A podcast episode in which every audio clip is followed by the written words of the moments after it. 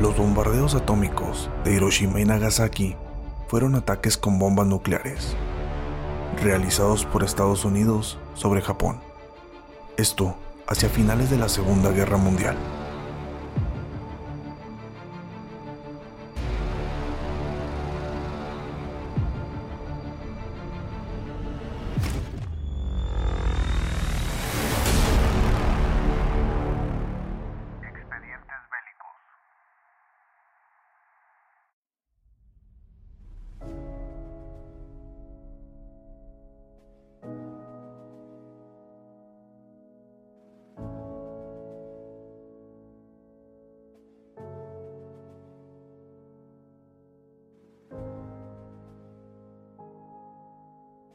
Los ataques fueron ordenados por el presidente Harry S. Truman.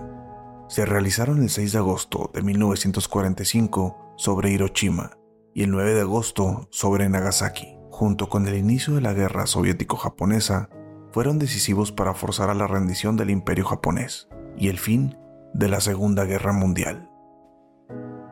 Los bombardeos de Hiroshima y Nagasaki fueron posibles debido al éxito de las investigaciones de un equipo de científicos dirigidos por el físico estadounidense Robert Oppenheimer, quien fabricó en secreto las primeras bombas atómicas de la historia.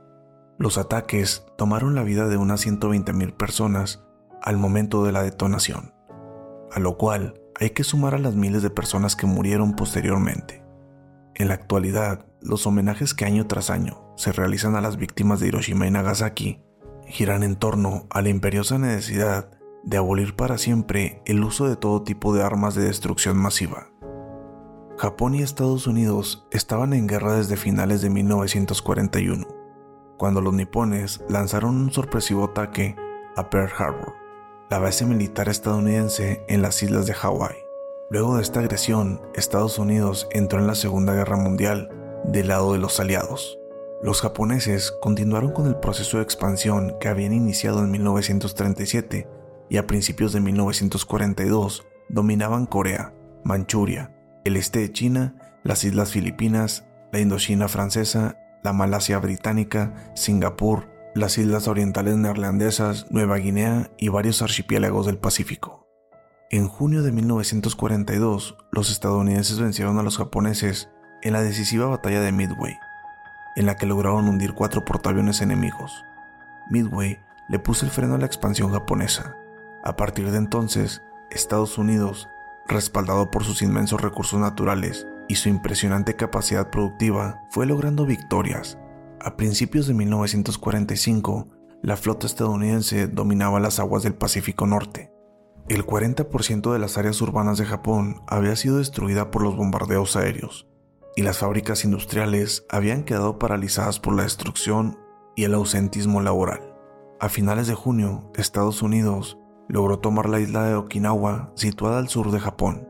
Un mes después, el 26 de junio, los aliados emitieron la Declaración de Potsdam, la cual intimaba a Japón a rendirse y aseguraba que si no lo hacía, el resultado sería la inevitable y completa destrucción de las Fuerzas Armadas japonesas e inevitablemente la destrucción del suelo japonés. Como el gobierno nipón rechazó el ultimátum, los miembros del alto mando estadounidense bajaron varias alternativas para forzar a la rendición de Japón, entre ellas un desembarco a mayor escala que el de Normandía, pero la que finalmente se impuso fue la opción del ataque aéreo con bombas atómicas. Hubo varias causas por las cuales tomaron esta decisión, entre ellas la firme voluntad del gobierno japonés de no rendirse, a pesar de la captura de Alemania en mayo de 1945 y de no tener posibilidad de ganar la guerra. Los cálculos que realizaba el gobierno estadounidense acerca de los costos de una posible invasión a Japón, que rondaban en una cifra que iban desde las 250.000 a las 500.000 bajas. El temor a los ataques suicidas de los japoneses, llamados kamikazes.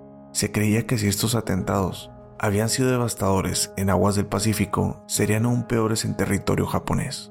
La invasión soviética de Manchuria, región en la que los japoneses habían creado el estado títere de Manchukuo, esta operación se inició en la medianoche del 9 de agosto, horas antes del ataque de Nagasaki. Si bien esta intervención había sido acordada en la conferencia de Yalta, Los estadounidenses temían que Stalin reclamara grandes ventajas territoriales si la presencia soviética se hacía imprescindible para reforzar la rendición de Japón. Tanto el gobierno como el alto mando estadounidense coincidían que era necesario acelerar el final de la guerra para imponer un armisticio favorable a los intereses de los Estados Unidos. El deseo de los contratistas del complejo militar industrial de muchos miembros del alto mando y del gobierno estadounidense de experimentar en seres humanos el poder destructivo de la bomba atómica y de hacer una demostración de fuerza ante los soviéticos, ya que se perfilaban como el principal rival de los Estados Unidos en la posguerra. Las consecuencias de los bombardeos atómicos sobre Hiroshima y Nagasaki fueron brutales.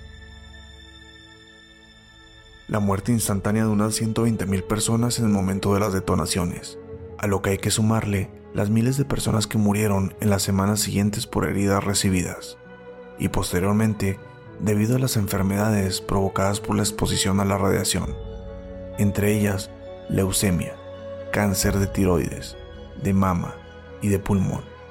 Se estima que hacia finales de 1945 ya se habían producido 246.000 muertes. La destrucción total de los centros de las ciudades de Hiroshima y Nagasaki, donde casi ni un edificio quedó en pie. En Hiroshima, el 70% de los edificios quedaron en ruinas. En Nagasaki, el daño fue menor, ya que el porcentaje de estructuras y edificios destruidos fue del 40%.